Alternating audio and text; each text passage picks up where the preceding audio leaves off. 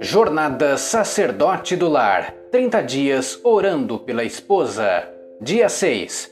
1 Coríntios, capítulo 10, versículo 31. Portanto, quer comais, quer bebais ou façais qualquer outra coisa, fazer tudo para a glória de Deus. Você reconhece e admira a criatividade da sua esposa ou critica e despreza seus esforços? Ao invés de ser negativo, concentre-se em ser positivo Talvez você possa fazer com que sua esposa veja que seus esforços são motivo para dar glória a Deus. Sua esposa é criativa? Ela tem algum talento artístico? Existe algo que ela saiba fazer muito bem? Incentive-a por suas habilidades, seja ela um hobby, música, jardinagem, dirigir, voluntariar, trabalhar com crianças ou idosos, enfim, lembre-se, mesmo que ela não cumpra com seus padrões, elogie seus esforços. Se seu orçamento lhe permitir, Compre um livro ou uma revista que ajude em suas habilidades. Se é difícil para você perceber o lado criativo dela, entenda que a criatividade das mulheres muitas vezes está relacionada com a criação divina. Consiga-lhe algo que a ajude a desenvolver melhor seu trabalho ou que acrescente valor ao seu trabalho